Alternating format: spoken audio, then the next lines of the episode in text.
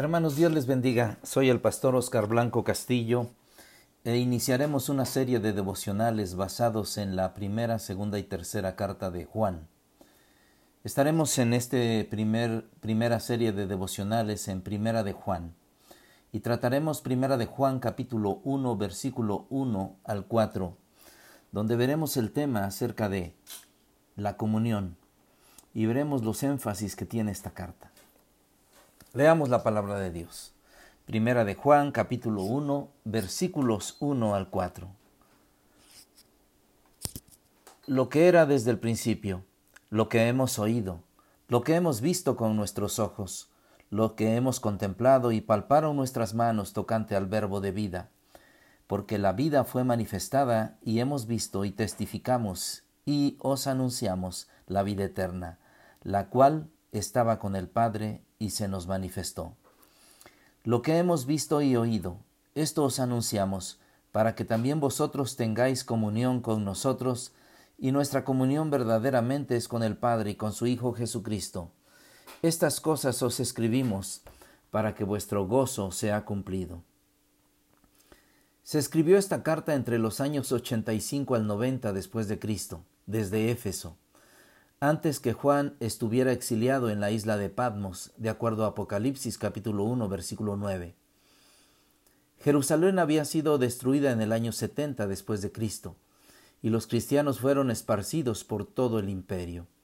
En el tiempo en que Juan escribió esta epístola, el cristianismo ya existía por más de una generación. Habían enfrentado y sobrevivido persecuciones severas, el problema principal que enfrentaba la Iglesia en ese momento era que muchos creyentes se conformaban a las normas de este mundo. No se mantenían firmes por Cristo y fallaban en su fe. Los falsos, maestros eran numerosos y aceleraron el deslizamiento de la Iglesia, alejándola así de la fe de Cristo. En esta epístola el apóstol Juan ataca este problema de los falsos maestros que afirmaban tener elevados conocimientos respecto a la deidad y naturaleza de Cristo. Juan contradice sus falsas afirmaciones y recuerda a sus lectores el testimonio ocular relatado por los apóstoles, incluido él mismo. Jesús vino en carne humana, llevó una vida humana, murió y luego resucitó entre los muertos. Era completamente humano y completamente divino. Es muy probable que Juan escribiera esta carta con dos objetivos. Número uno, para que los creyentes tengan verdadera comunión. Para ello necesitaban entender la verdadera naturaleza de Dios. Número dos, el gnosticismo. ¿Qué es el gnosticismo? Bueno, fue un problema que amenazó a la iglesia de Asia Menor durante el segundo siglo después de Cristo. El gnosticismo era una enseñanza que afirmaba que el espíritu es completamente bueno, pero la materia es completamente mala. Esta enseñanza se había filtrado en la Iglesia durante los últimos años del primer siglo. Juan reconoce el peligro del gnosticismo y escribe para contrarrestar su influencia antes que se difunda para las iglesias de Asia Menor. Veremos algunas cosas que dice el gnosticismo en cada uno de los devocionales. El recuerdo de Jesús estaba impreso en la mente de Juan mientras meditaba en, las tres, en los tres años y medio que él y los otros discípulos tuvieron con el Señor. Ahora quería asegurarse que las iglesias a su cargo disfrutaran de la comunión con Él, de la comunión con el Señor resucitado y con los demás discípulos. Los, versículos 1, y 1 al 4 también introducen el mensaje del libro y contiene un propósito que se declara en el versículo 3. El versículo 3 dice, Lo que hemos visto y oído, esto os anunciamos, para que también vosotros tengáis comunión con nosotros, y nuestra comunión verdaderamente es con el Padre y con su Hijo Jesucristo. La comunión es el tema central que trata Juan. También algunos estudiosos ven en el capítulo 5, versículo 13 de Juan, que dice así, Estas cosas os he escrito a vosotros que creéis en el nombre del Hijo de Dios, para que sepáis que tenéis vida eterna y para que creáis en el nombre del Hijo de Dios. Así es que otro tema que pone énfasis es en la seguridad de la salvación.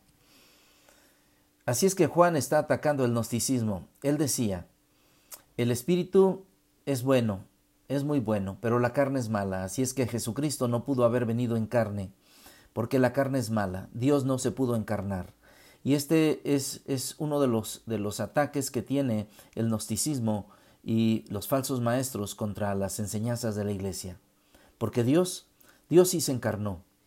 Y Dios sí es ciento por ciento divino en Cristo Jesús y en Cristo Jesús es ciento por ciento humano.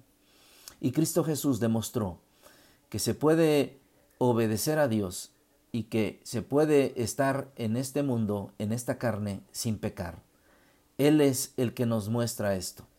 A través de esta carta veremos varios estudios. Esta es solamente la introducción, pero estudiaremos cada uno de los, de, los pasajes, cada uno de los versículos, y tendremos grandes enseñanzas del escritor Juan. Así es que, prepárese, tome su Biblia, lea toda la primera carta de Juan, tome su lápiz y papel, una libreta, y vaya tomando apuntes porque algo importante nos va a hablar esta carta, la comunión. Es la comunión que se debe tener con Cristo Jesús. Es la comunión que en su tiempo los apóstoles pedían, una comunión con ellos. Pero es también la comunión que debemos tener entre los cristianos, entre los hijos de Dios. Si amamos a Dios, debemos tener comunión unos con otros.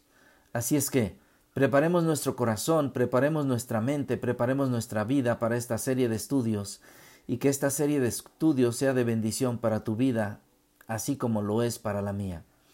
Que Dios te bendiga en esta breve introducción. Muchas gracias. Que Dios sea con ustedes.